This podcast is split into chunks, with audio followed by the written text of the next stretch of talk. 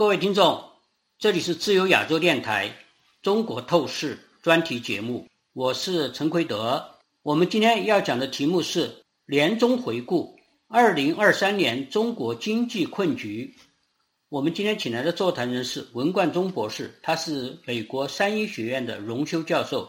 文教授你好，奎德博士好，观众们好。二零二三年就要过去了，回顾这一年来中国经济的状况。没有人会想到，几年前还财大气粗、志得意满，要引领世界的习中共当局，如今落到如此惨状，连三中全会今年都开不成了，真是够难为他的了。遥想起四十七年前，一九七六年毛泽东死亡而文革结束时，中国在世界一百四十个国家中是排名第二的最贫穷国家。邓小平、胡耀邦、赵紫阳新政。借鉴了日本、新加坡等亚洲国家以前的成功的故事，宣布了对外国改革开放、国退民进、放权让利于民营企业、开放中国市场、引进外资，导致中国的经济快速增长，成为世界工厂。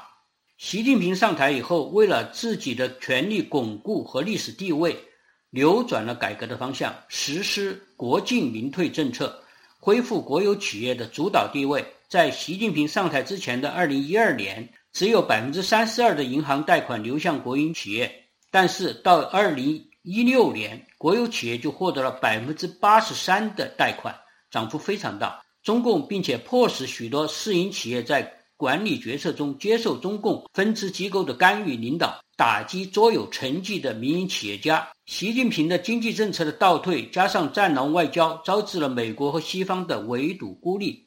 高科技封锁和去风险化，再加上三年大疫情，特别是二零二二年上海的残酷的封城清零政策，中国经济遭遇重创。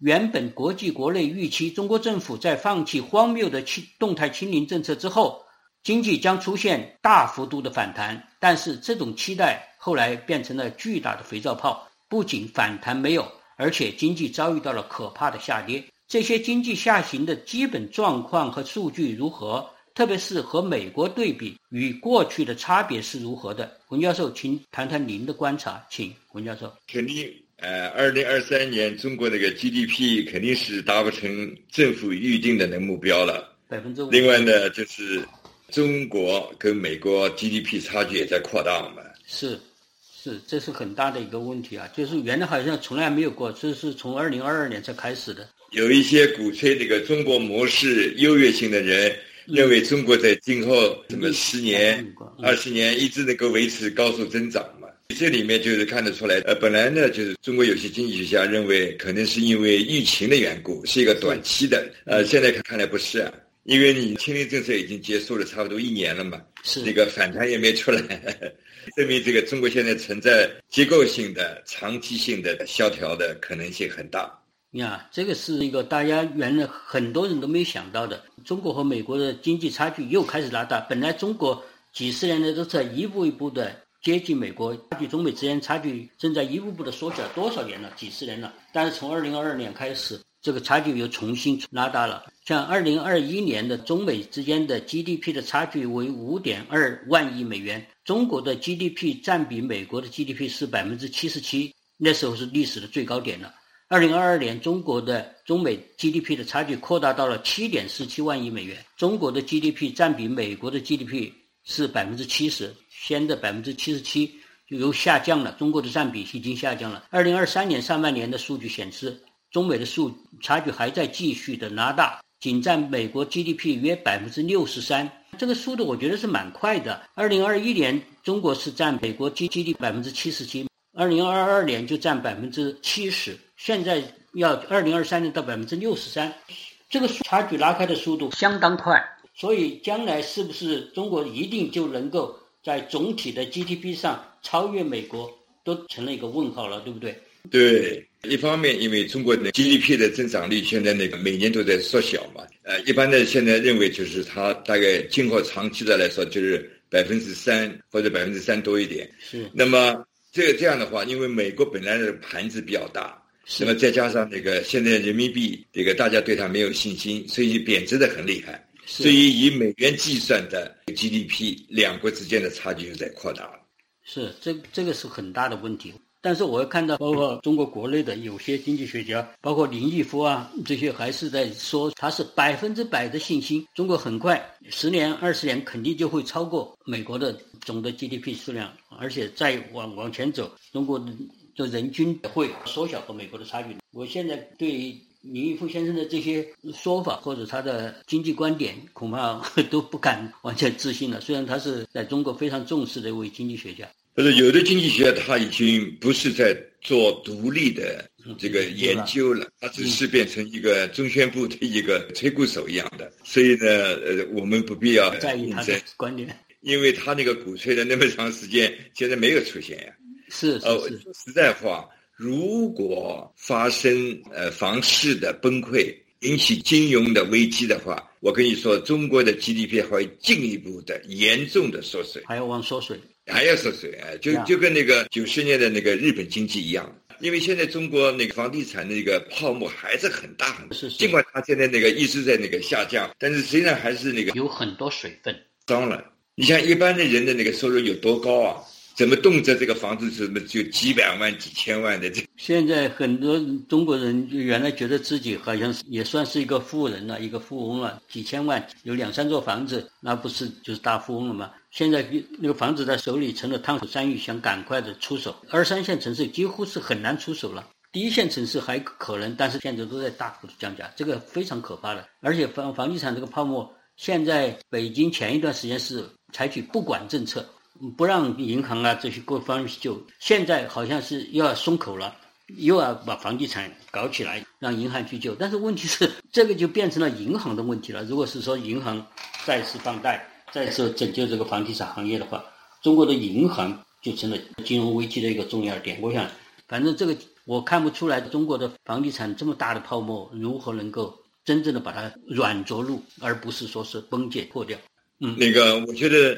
如果用那个银行去救这个房市，因为房子现在那个负债累累，一个天文数字，有那个银行去，当然银行现在是都是国有的，它可以印钞票。那么，但是你又发生一个通货膨胀的问题。是啊，对吧？这是第一。而且呢，尽管是这样的话，它也只是短期的。为什么？因为从一个长期的角度来说。呃，城市里面的房子的接盘手就是广大的农村人口。那么，中国现在呢，广大农村人口加上农民工，他们确实今后是需要进城的，但是他们没有购买力啊，甚至中间有很多人都是失业了。所以呢，这个国家的那个畸形就畸形在这儿，它那个经济高速增长的时候，它没有完成制度性的改革，使得广大的民众，特别是农民和农民工，能够跟城市里面的人有一样的权利。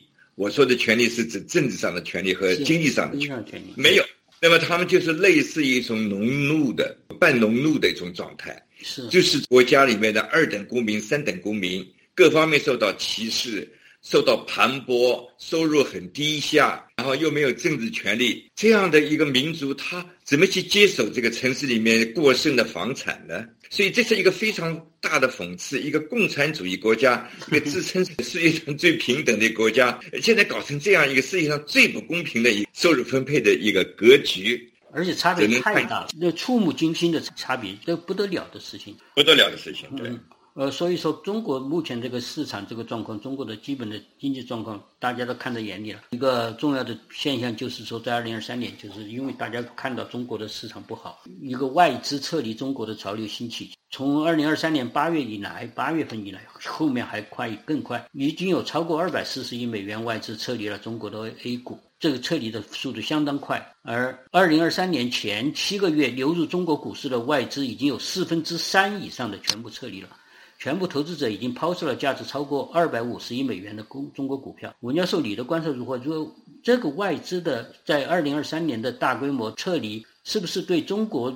包括世界上的企业家对中国市场的信心，包括中国人对中国经济的信心，都有相当大的打击。对啊，他的那个信心的丧失，一个是因为这些大公司都有自己独立的经济这个研究的机构，是他们就发觉中国那个刚才好比说的那个收入分配的极其的公正，对吧？那么然后呢，就是这个后期就是所谓的中产阶级，当然是前几年是形成了一批。大概两亿到三亿左右，但是就就形成不了了。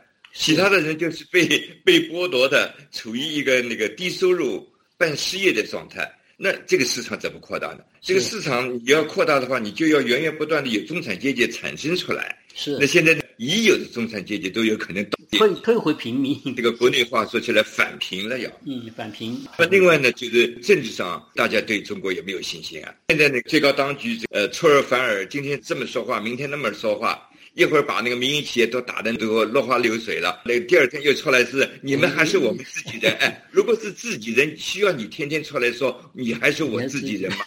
是，哎，这个就像家里面的人每天就要说你还是我家人，有有这种说法吗？需要这样说吗？他这个都没用的，那么弄得民营企业都没有都没有信心的，那孩子更加没有信心。所以没有信心是最大的问题。现在对中国的经济没有信心，使得国内国外的各种资本都逃离中国，包括中国国内大批的资本。现在二零二三年，美纽约时报的统计是每个月有五百亿美金从中国流出到海外。对，所以说这是非常高的一个撤资的那个步伐。而且这个和当年川普政府的时候，二二零一八、二零一九年的时候，美中贸易战刚刚开始的时候有点不同。当时是美国政府因为看到中国在咄咄逼人的在各方面的挑衅和扰乱这个整世界的秩序，包括经济秩序和政治秩序、地缘政治格局等等，所以他们要对中国采取强硬政策，要加关税，同时要要求企业家逐渐从中国脱钩，特别是高科技企业家撤资脱钩等等。当时实际上这是美国政府对企业家的要求，但是美国大家知道是个自由社会，美国政府有些时候你是没有办法有权利强制性的让他们撤了，所以当时很多企业家还在观望，因此当时这个贸易战的成效效果看来还不是非常明显。那是当时是政府有积极性、有主动性，而企业家还在观望。但是二零二三年这一次撤资的原因，它是基于企业家自己的判断。而不是政府的命令。基于中国的投资环境恶化以及地缘政治的风险，例如中国出台了什么各种各样的法，什么《中华人民共和国反间谍法》呀，这个法那个法，是对企业家都是些陷阱，都是非常危险的事情。所以这些反市场的法规通过以后。企业家基于自己自身的利益考量，就要主动撤资，所以这个撤资还要包括中国国内的民营企业。我想，文教授你肯定也知道很多消息，中国国内的民营企业家过去的还比较红火的，或者比较做生意做得比较成功的，很多人现在都在考虑怎么样把自己的资本从中国拿出来。虽然是困难重重，但是大家千方百计还是在找这个渠道出来。所以这个是个很大的问题。对，这个你这个分析的很好，那个我完全同意。再加上包括中国的人口结构也开始发生变化，人口老龄化，取消了什么过去的那种非常荒谬的一胎化政策，但是人还是不生，长期来看都是个大问题。Bloomberg 那个机构九月份对中国的经济得出的结论是。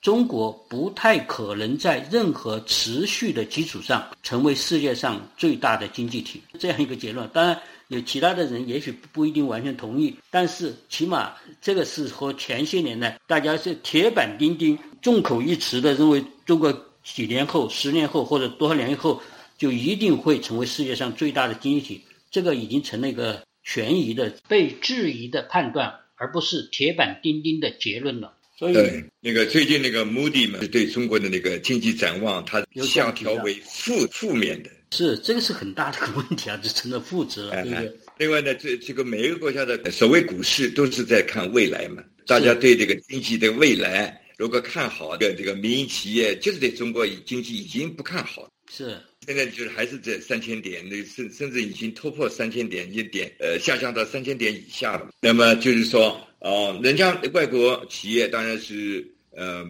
没有中国民营企业那么对中国的文化、政治，对吧？嗯，国情有那么大的了解，但是他也会看啊，看你们的民营企业家怎么行为啊。你们有印象都没有信没有信心了，那么我就要准备了。所以内外资，我说实在话，都对中国经济没有信心。没有信心的缘故，是因为你本来呃不管中国怎么穷。当当时给世界一个印象是，你要改正你自己的错误嘛？是你你要逐渐的放弃你共产党的那套东西嘛？那么是往市场、往自由制、往那个开放、融入世界。你现在的习近平上台以后，你完全是一百八十度的那个转弯嘛？是。你现在是号称是要搞那个什么共产主义，来不来就要学共产党宣言，要消灭私有制，消灭那个世界上的资本主义制度，人家说我发疯了，我跟你合作，你说是不是？是，哎，就是这种人是怎么那么笨的？就是他以为中国因为市场大，这就是我的魅力，就是你不得不跪着来做我的生意。而且现在不是这么回事呀。那么这个就最近这个三年四年，就说明世界是可以离开中国的呀。是，它可以转移。哎呦，本来你不知道，你你到中国去就会有人缠着你，就是跟你讲中国重要还是美国重要。不说你美国重要的话，他就跟你喋喋不休的跟你吵。中国现在是世界工厂，中国现在有最世界上最完整的那个供应链。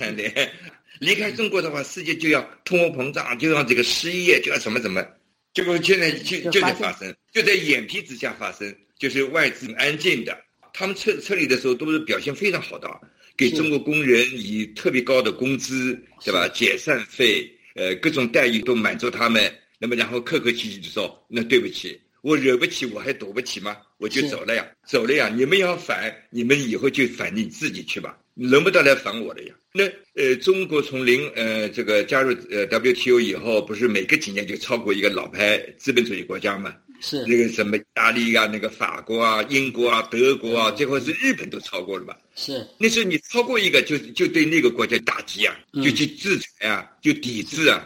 每个国家都轮到过啊，是一开始那个南韩，后来是法国，后来英国，后来德国，他每个国家我比你大了，我马上就给你一点脸看，颐指气使可以制裁了。哎，我马上就来制裁你。那个澳大利亚也是深受其害，是吧？所以呢，就是对这样的国家，那么当然大家就要防一下，就是如果你变成世界老大的话，那这个世界会变成什么样的世界？所以，尤其是这些年，刚才你说的这个中国咄咄逼人，像尤其是习近平上来以后，造成大家都心有余悸，所以大家都要抱团取暖。再加上俄俄乌战争一爆发，一系列的事情爆发，中国在立场上也是暧昧不明，实际上是支持俄国的。所以，中俄对世界秩序的这种挑战，使得就像像你过去也曾经说过的，经济的全球化转向了。独裁联盟和民主联盟为标志的阵营化，就是开始又分成类似于当年的第一次冷战一样的所谓社会主义阵营和民主国家阵营这样一个分法。这样，而且各国纷纷改用了价值和社会经济制度是否同类来作为抱团取暖的标志，深化分工等等等等。而且他们做到了，不是像过去认为的离了我中国这个大市场，大家就活不了，没有这个事情。慢慢慢慢的都在逐渐的疏远，逐渐的脱离，逐渐的去风险。所以这个是很大的问题。所以为什么我们刚才说了，为什么会中国的经济急剧的趋缓？不光是说是清零这个事情、大疫情这个事情造成了重创。而且还有就是，它这个结构性的，整个的世界结构性的，中国国内的结构性的，习近平上台以后的结构性的，都发生了改变。所以这是相当长期的东西，而不是说一两件大事情就可以把这个事情变得的。包括高科技的全面脱钩，包括中国拒绝尽快发育出的要素市场，还有刚才说到的巨大的房地产泡沫，还有地方政府的债务等等这些事情，没有一个。说是能够很轻松能够解决的，而且这些东西叠加起来，这个高速增长就消失掉了。是，这个是很大的问题。我想请你就谈谈这个基本的原因和可能造成的一个对这个从从经济学的框架来说呢，就是说你一共只有三种这个经济增长的终极性的。这个因素啊，第一个因素就是你简单的把那个各种生产要素，这个资本啊、劳动啊、土地啊，就是投投入到经济生产当中去，越来越多，那么你总是导致这个产出会有所增加。但是问题是说，在没有科技进步和没有制度进步的情况下，你单纯的这个增加这个要素的投入的话，这个产出的增量会越来越小，越来越小，以至于趋近于零。那么这一个例子就是俄国，俄国有世界上最最丰富的各种各样的资源，你要什么就有什么。但是但是无限投入以后，你看它的产出就增加越来越慢，后来就停滞不前了。那么老百姓就吵起来了，就我们的生活怎么越来越穷了呢？对吧？因为你人口在增加，就是最后这个老百姓就把那个俄国共产党就抛弃掉了嘛。就是说你见鬼去吧！什么是共产主义？离我们越来越近了。我看是那个地狱离我们越来越近了。那么就抛弃。那么这是第一种。那么因此呢，就说你不可能。那么中国又不是这样一个资源无限丰富的一个国家，更加不可能走那个苏联那个老路。第二个呢，就是高科技，对吧？你总总是要有科技进步。科技进步的好处呢，是同样的投入，它能够导致更多的产出。是。那么这个就解决一个问题了嘛，对吧？你不需要无限的投入那个要素投。但是中国现在呢，呃，又拒绝承认它这个四十年来。其实那个得益于这个发达国家的高科技，因为他这样说的话，那党的功劳到哪儿去了呢？为什么需要你这个党呢？根本就不需要你这个党嘛，你在一边待着去就可以了嘛，对吧？是。但是呢，哎，现在西方国家说好啊，共产有能耐嘛，那你自己去搞发明创造去吧。所以把高科技掐断来源中国以后就很麻烦很麻烦，因为你等于要花。几万亿的钱去搞出一个小小的东西来，那人家早就已经发明的东西，其他国家可以就是很容易就搞到的。过去四十年当中呢，中国也是很容易搞到的。那现在人家就不给你啊，你就你出钱都不给你。那么这是第二点，第三点是更重要的是什么呢？就是说你制度上一定要有变革，那么呃使得这个呃劳动者的就是生产积极性越来越高，对吧？那么像美国呢，就是。呃，每年都有很多的制度性的创呃创造，就是制度变革，什么越来越民主啊，提供那个基本的福利保障啊，使得最不幸的人不会那因此而那个贫困呃潦倒啊。中国就到目前为止已经搞了那个四十多年改革了，就不搞这个东西啊。除了那个高干有那个很好的福利。呃，退休医疗，一般的人就是除了大城市之外，那个一般的地方，这这个体系是还没建立起来。那农民什么都是骗他们的，一年就给他们什么几十块钱，说是你去搞劳保，就是这个呢是医保，这这不是骗那个什么骗人吗？所以呢，就说如果没有这三项，就是一个是要素有无限的丰富性，对吧？那么中国没有，呃，中国要依靠市场，依靠世世界。第二呢是科技。第三呢是制度性的变革，对吧？你越来越民主，越来越自由，使得人们生产积极性越来越高。中国也做不到这一点。那没有的话呢？中国长期来说，我觉得它的增长前景是非常非常暗淡的。它是只能是靠那个党用鞭子去抽每一个人，对吧？你来听我的话，你必须要怎么样怎么样，你不怎么样，你我就要怎么怎么。那这不是一个奴隶主对奴隶的这种态度吗？所以我觉得中国以后这个增长这个前景是非常暗淡的。现在民营企业家首首先就没有信心，农民工现在在牢骚满腹。那个四十年以后怎么我还那么穷？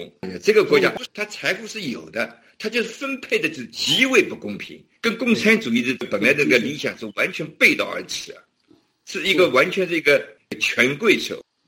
刚才说到的这些所有的这些东西，在中国看来都是本来像邓小平啊、胡耀邦、赵紫阳他们改革开放。向世界所谓开放，实际上某种意义上就是说，把共产主义的一些教条去掉相当的一部分，例如关于私私有产权的问题啊，关于是不是所有的公民能够自行创业啊，诸如此类的那些过去认为是共产主义教条的那些东西，一步步去掉，要向资本主义世界，或者是向现代自由国家的民主国家的。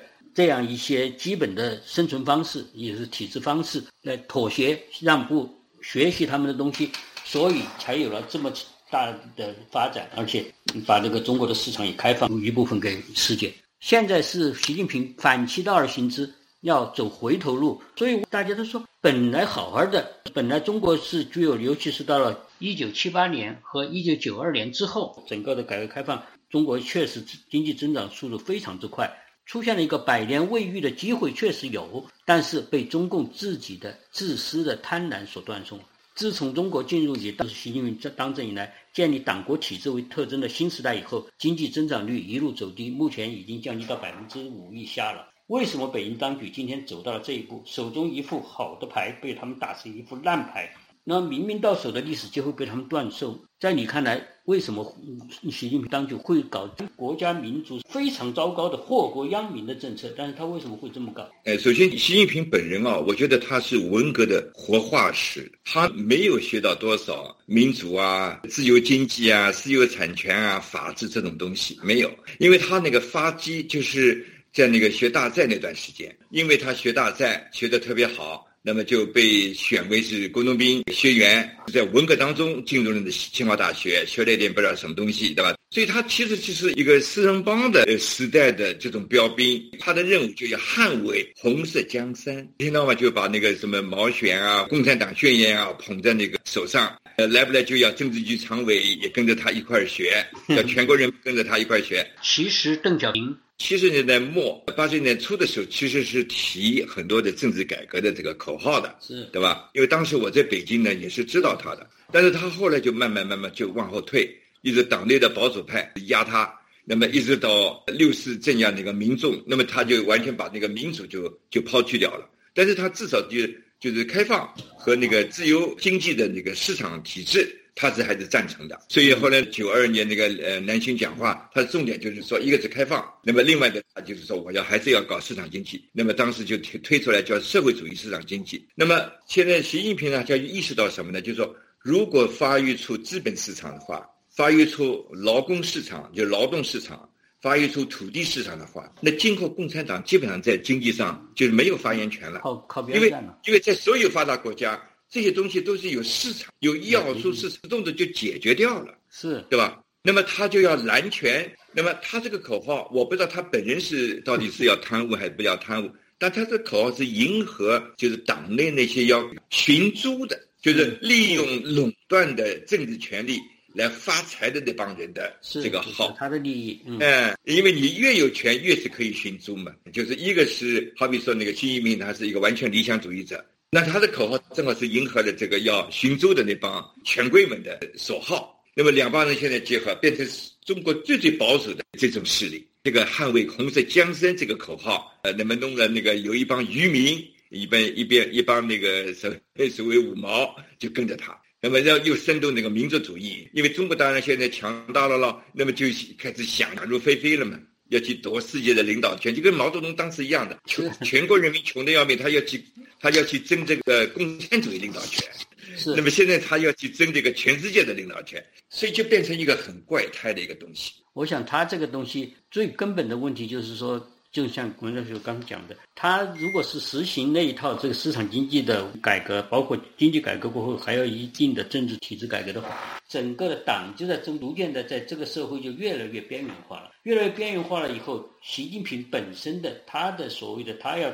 他的这些野心，他要当什么英明君主、英明领袖，他要指导世界，他要巩固红色江山万里，那个就成了泡影了嘛，就不可能的事情了嘛。就不管过去这改革怎怎么样使中国人得到了好处，但是使党本身越来越虚弱，或者是习近平本人的在党的地位或者越来越受到威胁。就他的利益来说，他的利益和刚才说的改革开放的利益是相冲突的、相对立的，所以他要走这一条倒退的路，他觉得这才可以，他重新成为一个毛泽东式的人物。但是。他绝对不可能成功的，这是大家也可以看到的。最后，对他那不可能成功的，呃，一个原因是因为他如果坚持党要领导一切，党要干预一切的话，他实际上是跟法治、呃经济自由化、跟市场经济背道而驰。而经过四十年的改革呢，现在那个财富是分配的极不公平，但是呢，每个阶层跟毛泽东时代相比的话，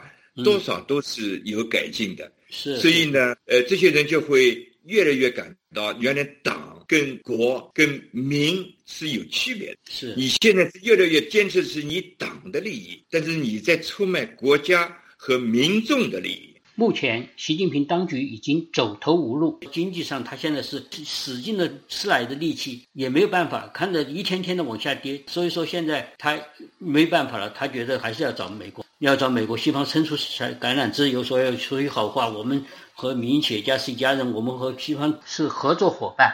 但是我想，不可能得到回报了。他这种橄榄枝，这是访美看得出来，不可能真正的相信中国了。因为中国老话说的“事不过三”，中国在历史上对世界、对中国人做出了多少次庄严的承诺，但是一转眼间，承诺就马上被撕毁。不光是十九年之前的说的什么自由民主的承诺，是例如像那个南海，信誓旦旦的，习近平就对奥巴马总统说：“我们绝不在南海搞军事设施。”回过头去，几个月以后，军事基地就赫然建起来了，完全不守任何信用。